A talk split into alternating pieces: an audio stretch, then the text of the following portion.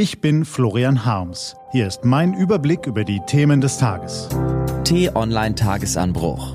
Was heute wichtig ist. Dienstag, 2. Februar 2021. Der Schattenmann. Gelesen von Nico van Kapelle. Was war? Es ist leicht, Schatten zu sehen, wenn man selbst im Licht sitzt sehen wir Knüppel auf Demonstranten niedergehen und Schüler im Würgegriff von Polizisten zappeln, empfinden wir Empörung. Sehen wir Paläste mit goldenen Wasserhähnen, die korrupte Herrscher sich spendieren lassen, fällt es uns nicht schwer, diese Raffgier der Kleptokraten anzuprangern. Sehen wir, wie eine skrupellose Staatsmafia Jahr für Jahr Wahlen fälscht, Medien manipuliert und die Bürger belügt, stimmen wir rasch in den Chor der Kritiker ein. Unrecht zu erkennen ist einfach, wenn man selbst in einem demokratischen Rechtsstaat lebt. Und es stimmt ja. Was der ehemalige Geheimagent Wladimir Putin und seine Kamarilla aus Russland gemacht haben, erscheint empörend. Ein Polizeistaat, in dem der Autokrat alles bestimmt und sich nimmt, was ihm gefällt. Macht, Privilegien, Geld. Ein Riesenland mit enormen Bodenschätzen, aber mickriger Wirtschaft. Mit stolzer Geschichte, aber trauriger Gegenwart. Mit großen Versprechen für die Massen, aber geringen Chancen für den Einzelnen. Wir sehen einen Herrschaftsapparat, der nur drei Zwecke zu haben scheint. Erstens sein eigenes Überleben zu sichern, zweitens seine Günstlinge zu bereichern und drittens den gekränkten Nationalstolz wieder aufzurichten. Koste es, was es wolle. Kein Ziel hat Wladimir Putin seit seinem Amtsantritt vor 20 Jahren so oft beschworen wie das Comeback der russischen Großmacht. Lassen sich alle drei Ziele verbinden, laufen er und seine Leute zur Hochform auf. Immer dann, wenn sich in den vergangenen Jahren der Bürgerfrust in Demonstrationen entlud und den Kreml herausforderte, musste schnell ein Feldzug her, martialisch von den Propagandamedien inszeniert. Der Kaukasus, die Krim, die Ostukraine, Syrien. Die Schauplätze wechselten, die Masche blieb dieselbe.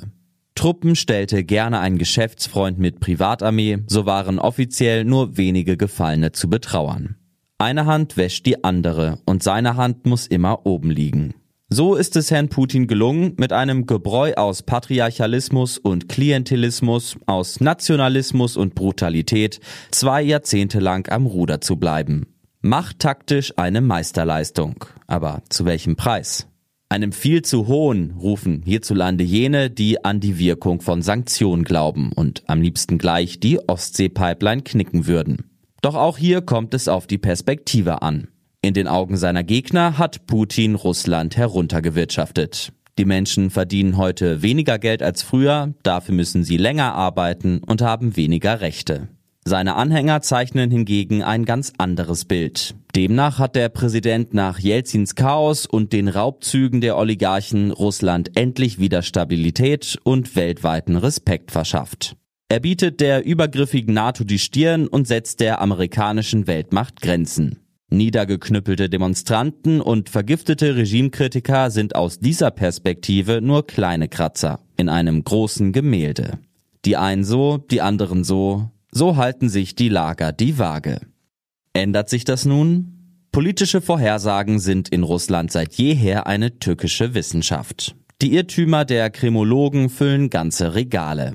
Zehntausende Menschen sind an den beiden vergangenen Wochenenden auf die Straßen gegangen, um für die Freilassung Alexei Nawalnys zu demonstrieren. Aber noch viel mehr sind zu Hause geblieben. Das bedeutet nicht, dass sie alle satt und zufrieden sind, aber die Gewöhnung an den Dauerpräsidenten, die Angst vor Putins Polizisten oder das Bangen um die Stabilität des Landes sind womöglich stärker. Wir sollten daher nicht den Fehler machen, die Unterstützung für den medienaffinen Oppositionellen zu überschätzen. Auch dann nicht, wenn heute wieder Tausende demonstrieren, weil ein Moskauer Gericht darüber entscheidet, ob Nawalnys Bewährungsstrafe in eine reguläre Haftstrafe umgewandelt wird und er womöglich jahrelang hinter Gittern verschwindet. Es ist leicht, den Schatten zu sehen, wenn man selbst im Licht sitzt. Doch wer im Dunkeln sitzt, der sieht den Schatten nicht. Was steht an? Die T-Online-Redaktion blickt heute für Sie unter anderem auf diese Themen.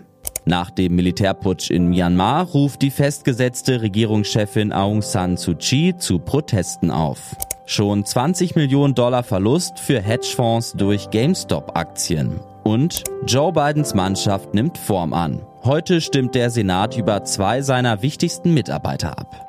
Diese und andere Nachrichten, Analysen, Interviews und Kolumnen gibt's den ganzen Tag auf t-online.de.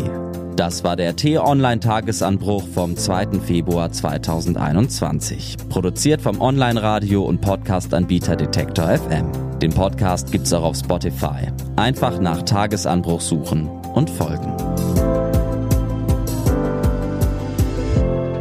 Ich wünsche Ihnen einen frohen Tag.